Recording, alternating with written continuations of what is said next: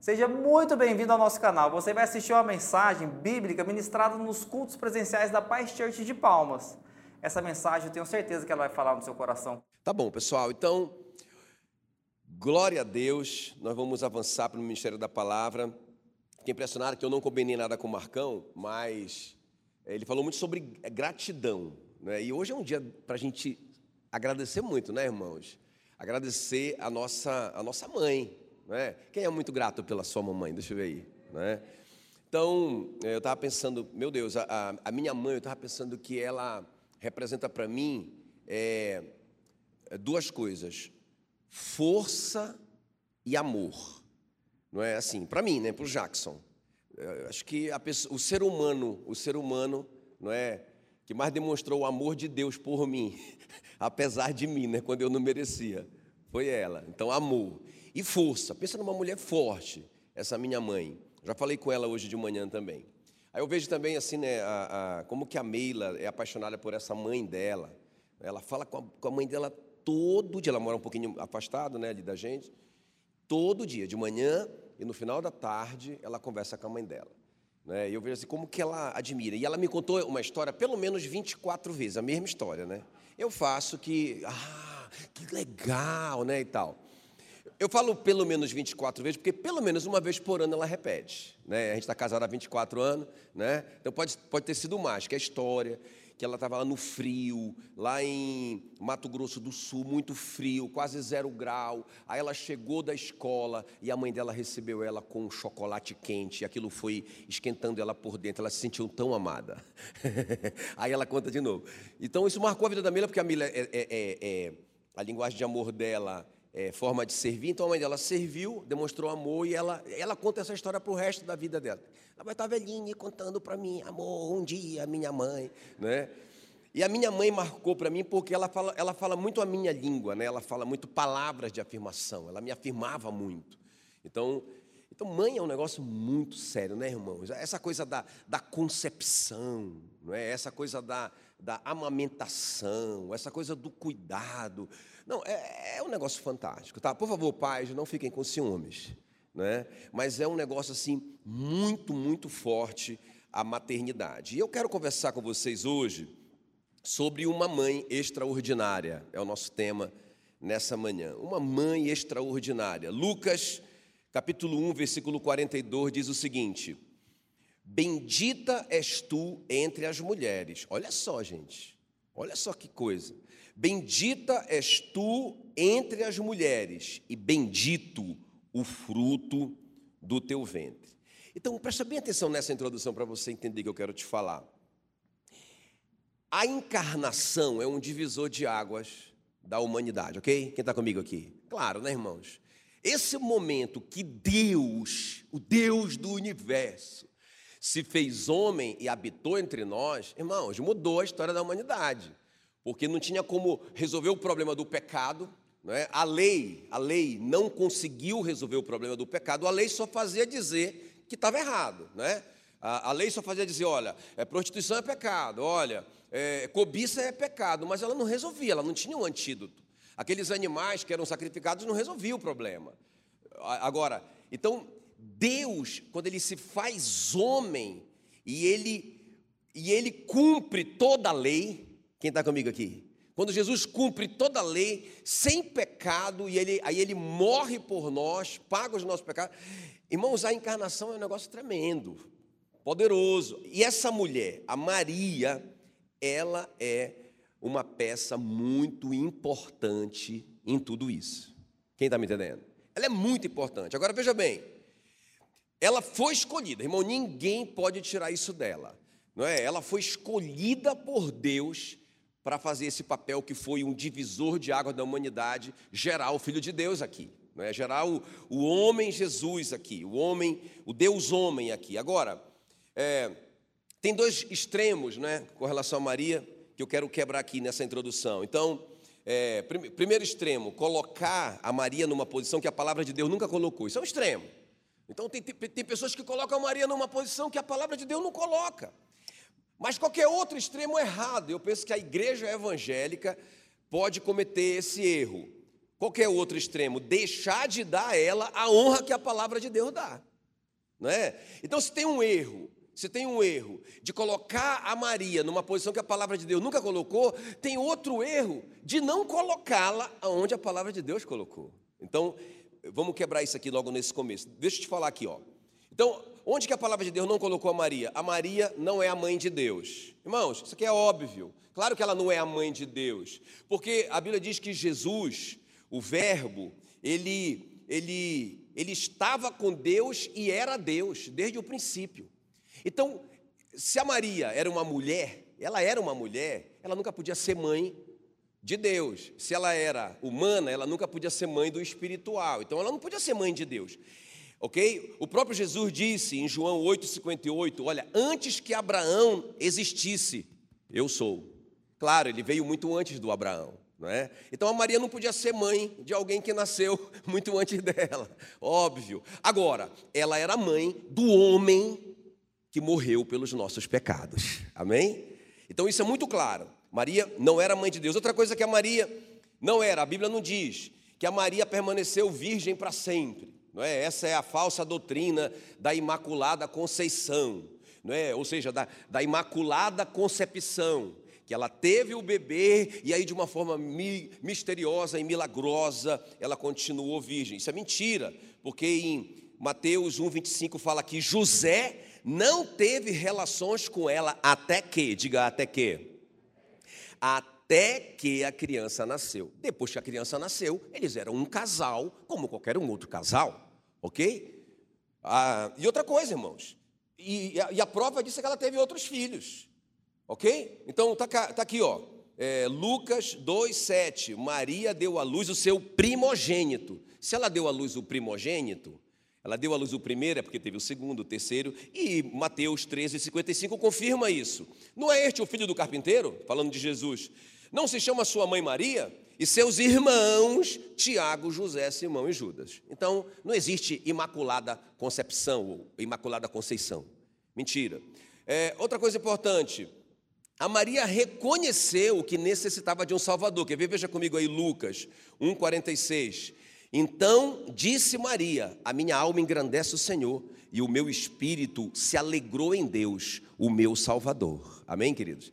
Ela reconheceu, ela reconheceu que todos pecaram e destituídos estavam da glória de Deus, e ela fazia parte disso. Ela precisava de um Salvador que morresse pelos pecados dela. Ela reconheceu isso. Ela era uma mulher. Então, e outra coisa, a Maria não é mediadora entre nós e Deus. Está escrito, 1 Timóteo 2,5. Portanto, há um só Deus e um só mediador entre Deus e os homens, Jesus Cristo, o homem. Amém? Isso está na sua Bíblia, mas está, também está na Bíblia católica e, e, e só tem um mediador entre Deus e o homem, que é Jesus Cristo. A Maria não é uma mediadora. O próprio Jesus disse: Eu sou o caminho, a verdade e a vida, e ninguém vem ao Pai senão por mim. Então ela não é mediadora, ok? Agora, mas, diga comigo, mas, ela é uma mulher bendita entre todas as mulheres, ok, queridos? Porque o fruto dela, do ventre dela, é bendito demais. O próprio anjo Gabriel disse para ela assim, Lucas 1, 28. Alegra-te, muito favorecida, o Senhor é contigo.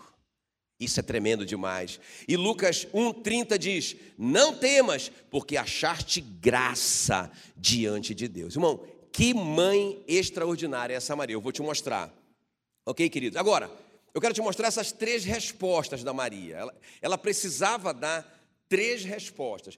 Qualquer pessoa que foi chamada por Deus, como por exemplo o Moisés, pensa, o Moisés foi escolhido também, igual a Maria.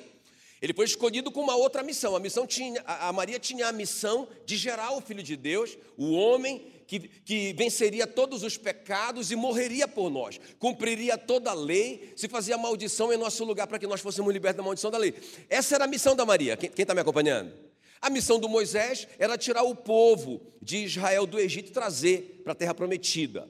Ok? Irmãos, tanto Maria como Moisés tiveram que dar respostas para Deus, tiveram que fazer coisas. O Josué também, ele teve a missão de entrar com o povo de Deus em Canaã.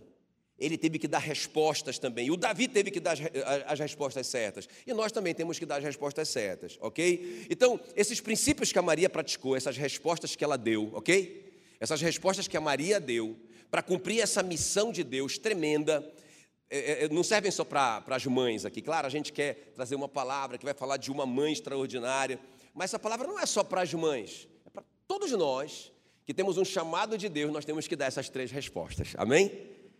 mas glória a Deus pelas mães. Muito bem, então vamos ver comigo aqui essas três respostas que a Maria deu. Eu, eu, eu fiquei mais fã dela ainda, é, estudando essa palavra sobre ela.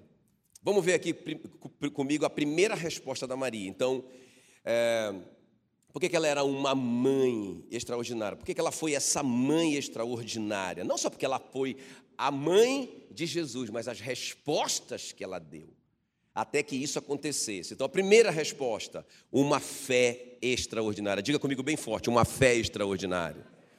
Né? Ordinário é o que é comum, todo mundo tem.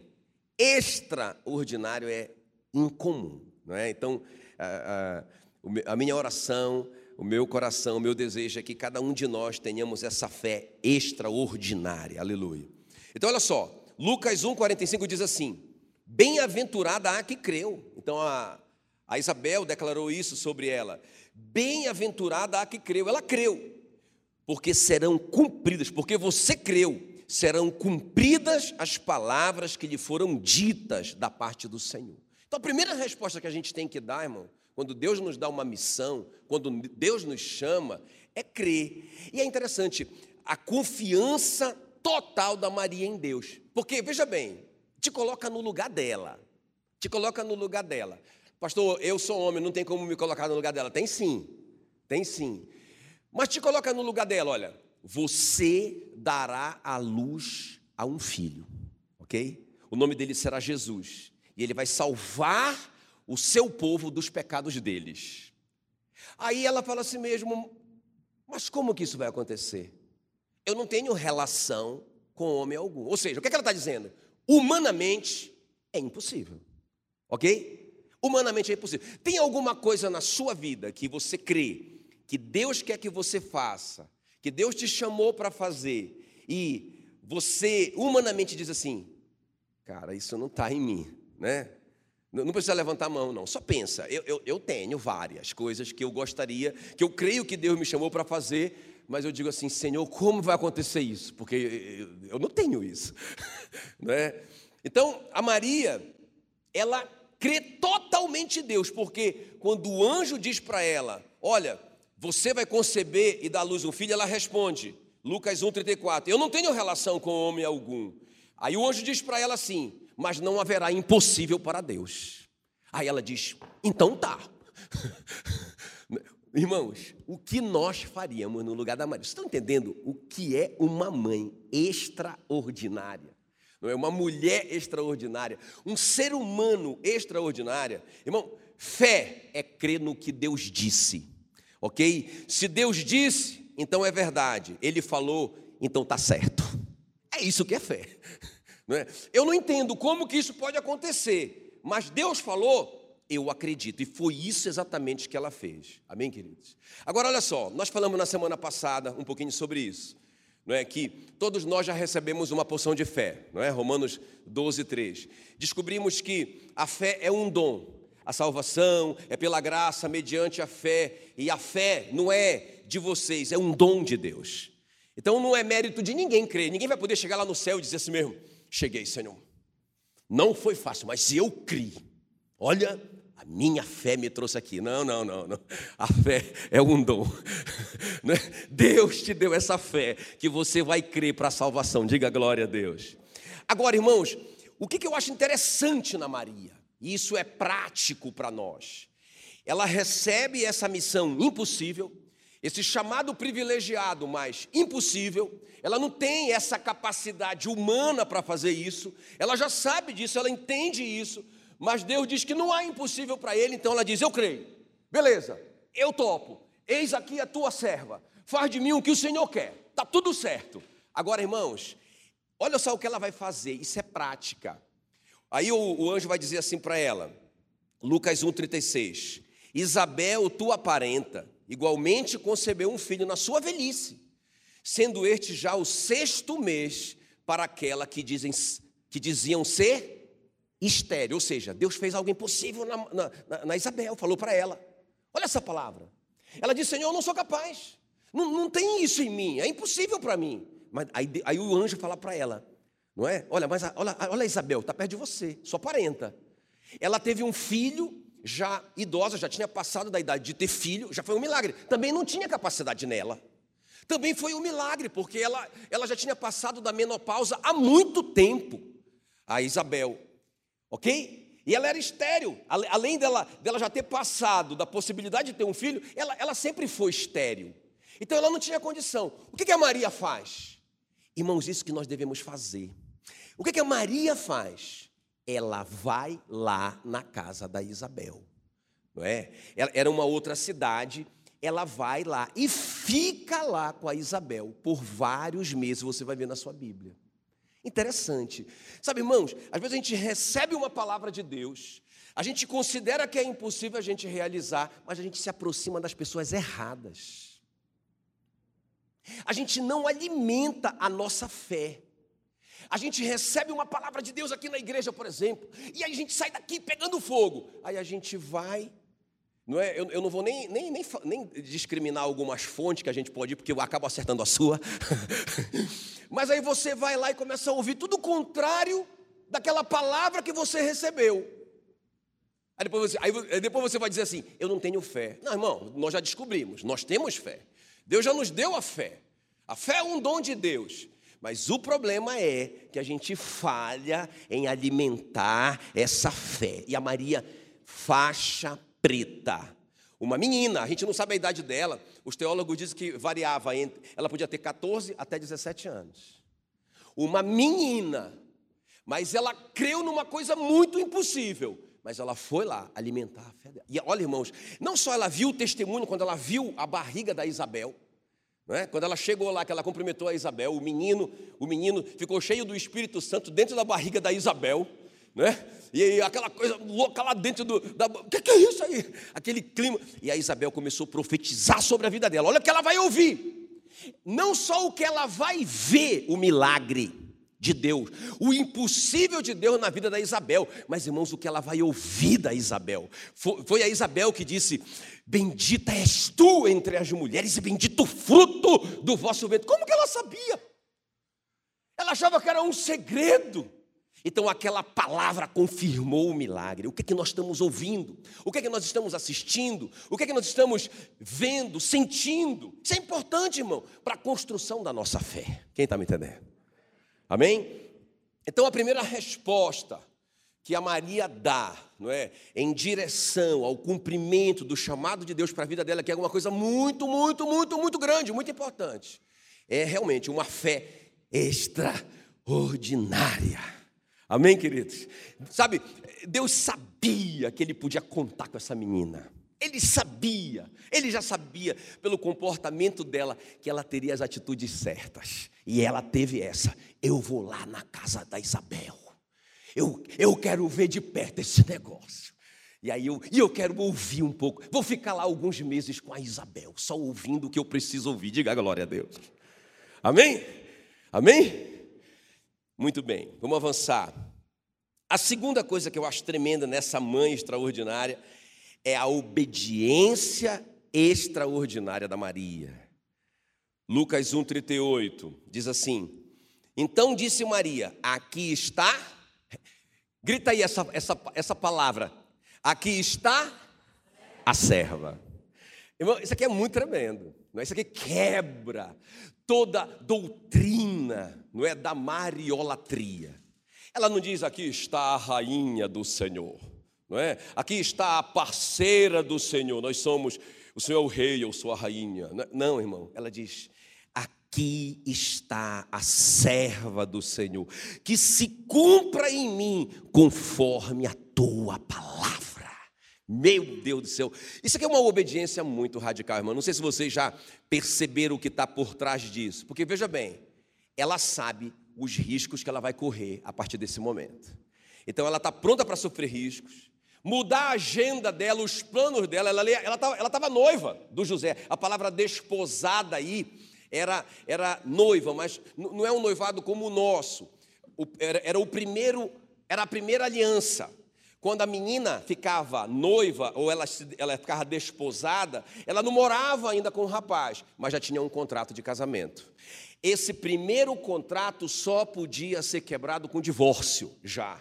Não é um noivado igual ao nosso totalmente diferente. Ela estava desposada com José, ela era noiva do José. Ela, ela não tinha relação com José, ela declara isso. Ela vai mudar toda a agenda dela, ela sabe, mas ela vai realinhar a vontade dela com a vontade de Deus. Irmão, você pode imaginar na cabeça da Maria, como que está a cabeça da Maria, como que ela vai explicar isso para a família dela? Imagina, mamãe, eu acho que eu estou ligeiramente grávida. Menina, que você fez? Que loucura! Porque, irmão, também não é como na nossa cultura, né? Aqui, a prostituição é, poderia ser punida de morte. O adultério era com certeza, ela era apedrejada até a morte. A prostituição poderia ser punida de morte. A moça poderia ser levada para frente da casa do pai e apedrejada até a morte na frente da casa do pai. Ela, ela passaria por um julgamento. Então, irmãos, como que ela ia explicar isso para a família dela? Quem está me entendendo o que é, que é uma obediência extraordinária? Não é? Você recebe uma palavra de Deus. Aí você pensa assim, mas se eu obedecer isso, eu vou ser prejudicado. Não é? Também não vou dar exemplo, só quero que você pense. Não é? Puxa, se eu fizer isso como a palavra de Deus diz, eu vou sofrer. Ah, eu estou doido para dar exemplo, mas não vou dar. Eu, eu, rapaz, eu acerto quase sempre. Aí o irmão vai falar: Você sabia da minha. O oh, irmão não sabia, o Espírito Santo que sabia. Mas, não, mas pensa. Pensa em, em algum desafio que você recebe na sua vida. E você sabe qual é a vontade de Deus a respeito daquilo. Você sabe pela palavra. E você sabe que você vai ter consequências por causa daquilo. O que é que você faz? A Maria, irmãos, ela foi até o fim. Olha, eu não tenho capacidade, mas não tem impossível para Deus. Então eu creio, beleza. Estou pronta. Agora, irmãos, ela age como uma serva obediente. Eis aqui a tua serva. O Senhor é Senhor e eu sou serva. O Senhor manda e eu obedeço. Não estou nem aí para as consequências. Agora imagina, uma coisa é falar com a família. Aí tem uma mãe amorosa que sempre vai perdoar, que sempre vai entender. Agora, irmão, pensa a cabeça da Maria quando ela for falar com Zezão. Amor, aconteceu uma coisa muito extraordinária, entende? O que, meu amor? Ah, eu vi um anjo, ele falou comigo. E, e aí conta a história para o José. Amor, o resumo da ópera. Eu estou grávida. Se fosse você, cadê, cadê os varões aqui? Não é? Meu irmão, que coisa difícil que essa menina, essa adolescente passou. Mas pensa numa obediência radical, irmãos. Sabe, imagina você apaixonada, irmã. Você, você apaixonada, igual a Meila, Meila apaixonada, não é? Imagina você apaixonada, e aí você vai contar isso para o seu amor para o seu noivo, que, você, que nunca tocou em você porque ele te respeita tanto, e vocês né, têm um relacionamento assim muito, muito santo, muito, muito correto diante de Deus. Aí você vai falar para essa pessoa que você, moça, mulher, ama tanto. Você pode imaginar a dor que esse cara vai sentir, porque ele não está entendendo nada. Ele não viu o anjo. Até agora não, né? O anjo não falou com ele. Irmãos, mesmo assim, mesmo assim, ela foi até o fim ok? Sabe, a Maria, ela tinha uma revelação, irmãos. Esse, esse ponto aqui é sobre é, a revelação do poder da obediência. Ela sabia sobre o poder da obediência. Eu quero ler só um versículo com você, que a Maria sabia com certeza. Por que, que eu sei que ela sabia? Porque está lá no Antigo Testamento, está na lei, Deuteronômio. Ela lia todo, todo o tempo isso. Uma das coisas que ela foi escolhida é porque ela era uma pessoa muito piedosa, ela amava a palavra de Deus. Deus sabia disso. Deuteronômio 5, 29. Por que, que ela creu? Porque todos eles que criam esperavam esse Messias. Ela foi escolhida para gerar o Messias. Agora presta atenção, olha o que diz Deuteronômio 5, 29. Quem dera, Deus falando com o seu povo, quem dera ele tivesse sempre no coração essa disposição para temer-me e para me obedecer, assim tudo iria bem com eles e com os seus descendentes para sempre. Irmão, deixa eu te falar uma coisa. O trabalho de Satanás é nos propor atalhos, em qualquer área da nossa vida. A gente tem uma necessidade, ah, em qualquer área da vida, e ele vai propor esse atalho. Mas ele sabe que, na verdade, isso não é um atalho, isso é uma armadilha dele, isso você vai acabar mal. Porque se você tem a palavra, se você sabe o que Deus espera que você faça pela palavra, e você faz algo que não é o que Deus manda, irmão, vai dar erro. e isso vai trazer consequência para a nossa descendência. Olha, se a obediência, ah, quem dera que ele tivesse sempre no coração essa disposição para temer e obedecer, assim tudo iria bem com eles e com os seus descendentes para sempre. O contrário também é verdadeiro. Se eles não obedecem, tudo vai mal e os seus descendentes também sofrem as consequências disso. Eu já vi isso tantas vezes, irmãos, como pastor.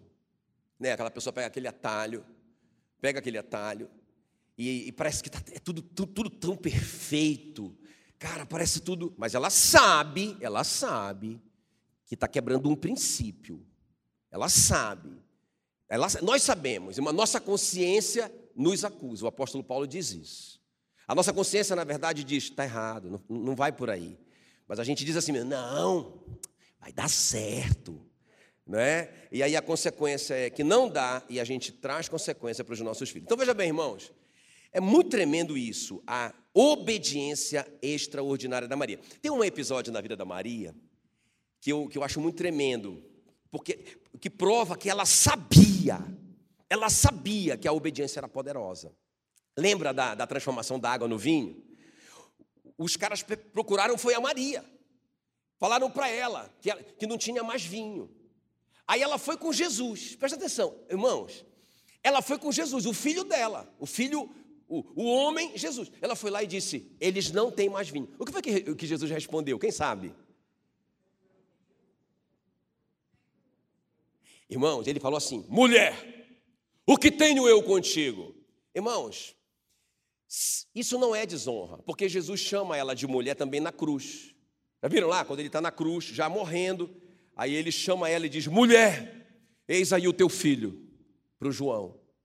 E fala para o João: Eis aí a tua mãe. Ou seja, ele coloca a Maria, sua mãe, sob a responsabilidade do João.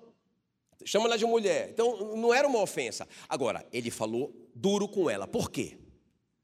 Porque, irmãos, coitada da Maria. Eu penso assim, olha, imagina, você é a mãe de a mãe daquele que é o Messias. Você vê ele pequenininho, imagina. Você vê ele pequenininho, tem um bichinho aqui, aqui no, no colo do Paulo, não é? Aí você vê ele pequenininho, mamando, é? você amamenta esse bichinho, você vê esse bichinho dar os primeiros passos, pensa bem, chorar, não é? Imagina, eu, eu, eu creio, lógico, Jesus, Jesus, a Bíblia diz que ele deixou a sua glória, e ele veio como homem. Quem acredita que ele foi disciplinado? Hã? Irmão, está na Bíblia. Hebreus 5,8 diz que ele aprendeu obediência pelas coisas que sofreu. Vem cá, Messias. Ele, tudo, tudo igual. Ele não tinha nenhuma vantagem, ele não era um menino sobrenatural no sentido de, sabe? Não, irmãos, ele foi crescendo como qualquer outra criança. Agora pensa, ele ainda não fez um milagre aberto ainda. Aí tem uma necessidade muito grande, faltou vinho. Os caras vão com ela, parece que ela tinha assim, um apreço muito grande por aquela família. Aí ela vai com ele, meu filho, meu filhinho, não é? Resolve essa parada. Irmãos, Jesus teve que colocar a Maria agora no lugar dela. Quem está me entendendo? Agora, agora é Deus que está falando. Vocês lembram? Vocês lembram aquela hora, aquele momento quando ele vai ser preso para ser crucificado? Vocês lembram disso? Ele já está lá no Getsemane, aí chegam os policiais para prender ele. Aí eles perguntam, eles perguntam, quem é ele? Ele diz, eu sou. Ele falou como Deus, os caras caíram tudo no chão. Jesus teve que esperar os caras se recuperarem para prender ele. Ele não podia ir embora, porque ele precisava morrer na cruz. Então ele aproveitou os meninos lá, os discípulos, vamos fazer uma reuniãozinha aqui enquanto eles acordam. Os caras caíram só dele dizer: sou eu, eu sou. Então aqui é outra hora que ele se manifesta como Deus. Ele diz para Maria: mulher, o que tenho eu contigo? Ela, irmãos, ela é tão linda que ela dá um passo para trás e ela entende a posição dela. Aí, eu estou te falando sobre ela entender o poder da obediência. Então, a resposta dela para as pessoas que chamaram ela para resolver o problema é: façam tudo o que ele mandar. João 2, 5. Ele está no comando. Se vocês obedecerem, vocês terão, vocês obterão os resultados. Aleluia. Ela ensina isso. Ela, mas ela ensina isso com, com a demonstração de obediência dela. Ela não ficou magoada. Não, ela não ficou. Ela entendeu. Meu Deus, meu Deus. Ah, aleluia. Quem está me entendendo? Diga uma fé extraordinária. Diga uma obediência extraordinária. Irmãos, presta atenção. Presta atenção. Na nossa vida, Lucas 6,46. Por que vocês me chamam Senhor, Senhor, e não fazem o que eu mando? Quem está comigo? O que é uma, uma obediência extraordinária? É essa obediência que vai trazer problema para mim se eu obedecer. Mas ele mandou, ele disse, tá certo. Ele falou, ok, eu vou obedecer. Vai ter consequência? Vai, mas eu creio que ele vai me honrar, ele vai me recompensar. E, e se não acontecer isso aqui na terra, vai acontecer lá no céu, vou receber galardão. Isso não acontecer nem galardão lá no céu, não interessa. Eu sou o servo, ele é o Senhor. E eu vou obedecer. E ponto final. Irmão, um, a, a, a pastora Rebeca tem uma frase assim, ó, que eu acho muito interessante. O verdadeiro servo é aquele que continua sendo servo, mesmo quando ele é tratado como servo. Porque muitas, muitas vezes a gente pensa assim: ah, eu vou obedecer, eu vou ser um dizimista, porque eu não quero que o devorador me pegue. Irmão, isso não é uma obediência extraordinária, isso é medo do devorador pegar. não é? O que é uma obediência extraordinária? Eu não estou nem aí para o resultado. Eu sou um escravo, ele é o meu dono. Ele mandou, eu faço. Se ele quiser me recompensar, glória a Deus. Mas se a videira não florescer, glória a Deus. Se faltar fruto na oliveira, tá bom. Se o gado não tiver no aprisco, beleza.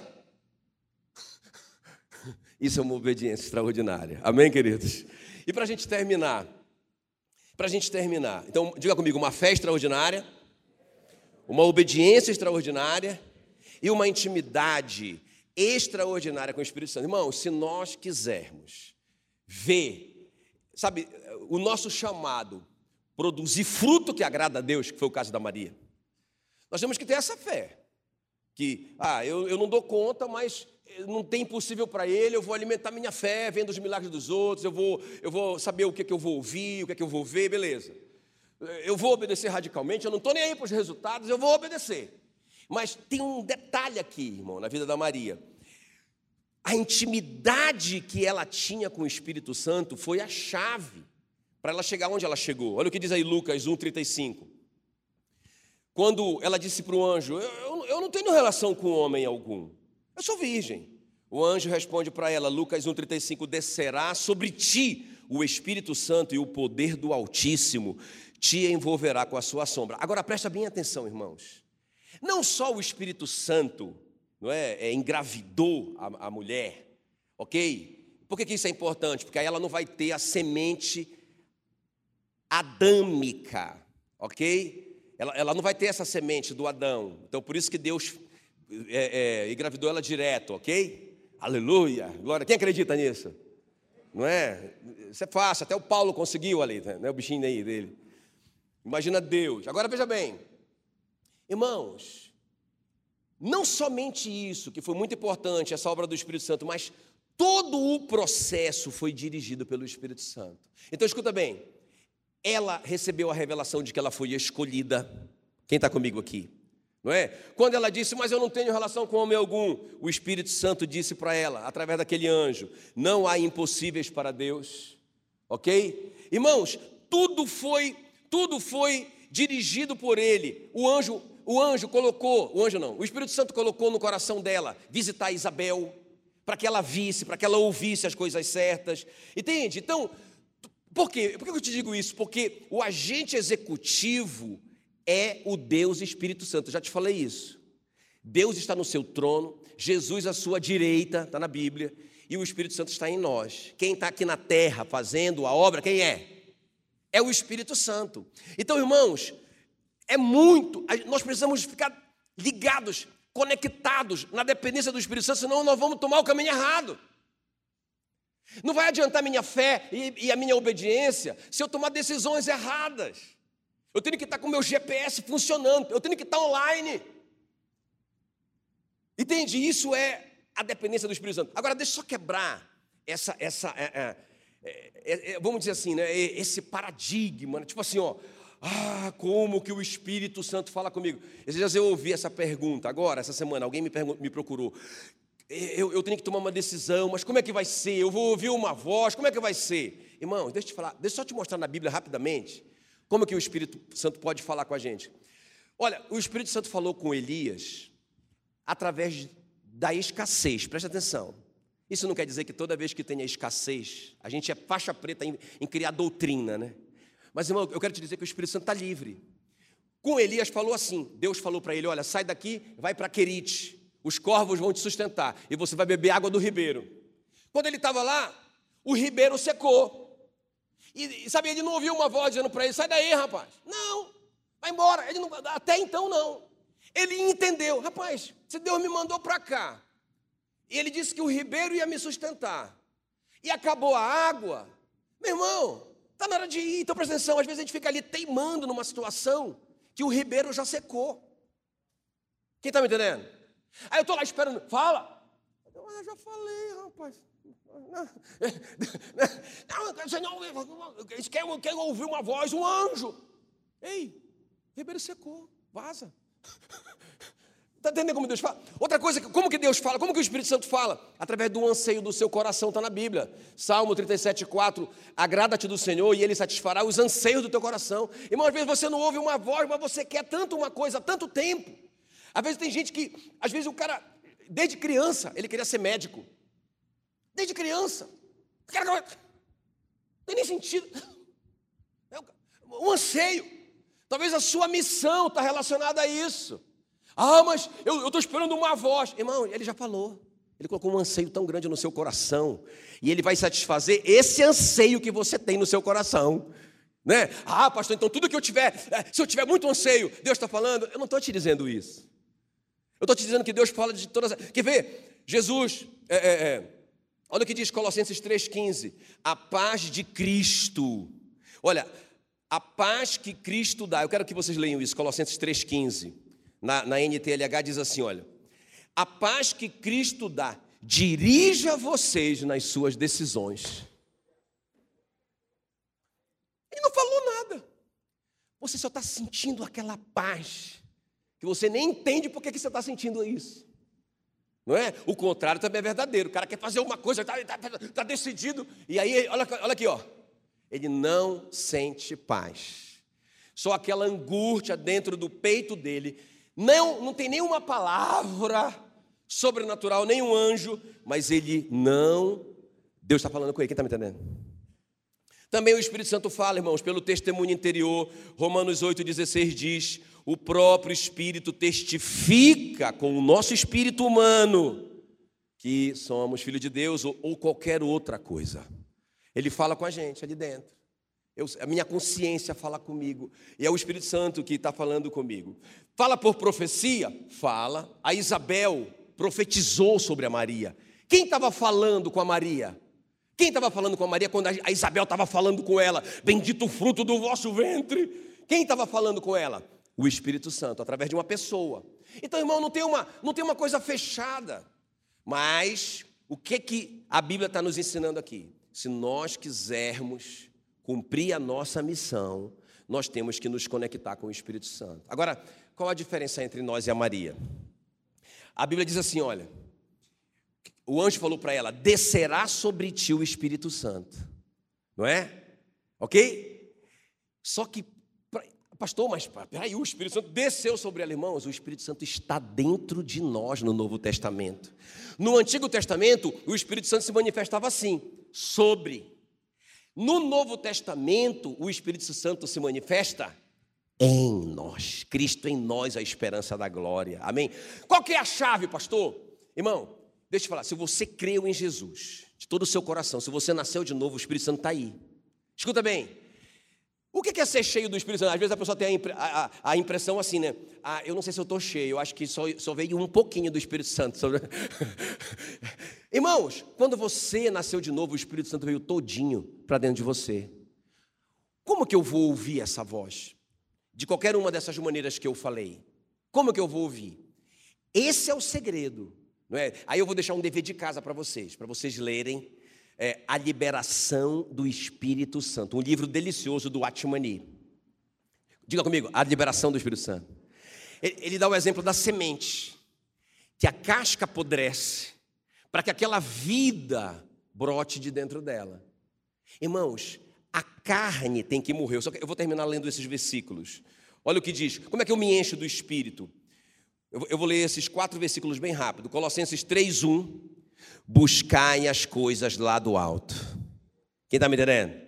Colossenses 3,15, fazei morrer a vossa natureza terrena. Irmão, como que eu vou ser cheio do Espírito Santo? O que é ser cheio do Espírito Santo? É só essa conexão aberta. Quem tem o Espírito Santo aí? Você. O que é ser cheio do Espírito Santo? Quando você consegue ouvir, quando você consegue conectar com Ele. Como que isso acontece? Como que isso acontece? Quando você busca as coisas lá do alto, quando você faz morrer a sua natureza terrena. Irmão, como que eu vou ser cheio do Espírito Santo, ouvir a voz do Espírito Santo, se eu estou só mundo? Se só as coisas do mundo me interessam, se eu não busco as coisas do alto, se eu sou viciado no mundo, o tempinho que sobra para mim no meu dia a dia, eu preencho com o mundo, com as coisas daqui. Como que eu vou ouvir essa voz? Como que a vida vai brotar? e eu vou me conectar com o Espírito Santo. Amém, queridos? Efésios 5, 19 diz assim mesmo: Como que eu me encho do Espírito Santo? Falando entre vós com salmos. Como que eu vou ser cheio do Espírito Santo se eu só converso coisa que não tem nada a ver com a palavra de Deus? Eu não vou conseguir, essa, a casca não vai morrer. Eu não vou fazer morrer a minha natureza terrena. Para que o Espírito Santo flua e consiga conectar comigo. Irmão, ele está aí. Cadê, o, cadê onde é que está o Espírito Santo? Não está lá no céu, irmão. Está dentro de você. Por que, que eu não ouço a, a voz dele, pastor? Porque você está surdo. surdo espiritualmente. Porque não está fazendo morrer a natureza terrena. Porque não está focando nas coisas do alto. Porque não está falando entre vós. Como é que eu vou falar entre, entre vós com salmos se o que está dentro do meu coração não é a palavra? A boca vai falar do que está cheio o coração, irmão. Quem está me entendendo? Esses são os três segredos da Maria: uma fé extraordinária, uma obediência extraordinária e uma intimidade extraordinária com o Espírito Santo. Por isso ela foi útil para Deus, por isso ela realizou aquilo que Deus chamou ela para fazer. E vai ser assim na sua vida também. Aleluia, glória a Deus, glória a Deus.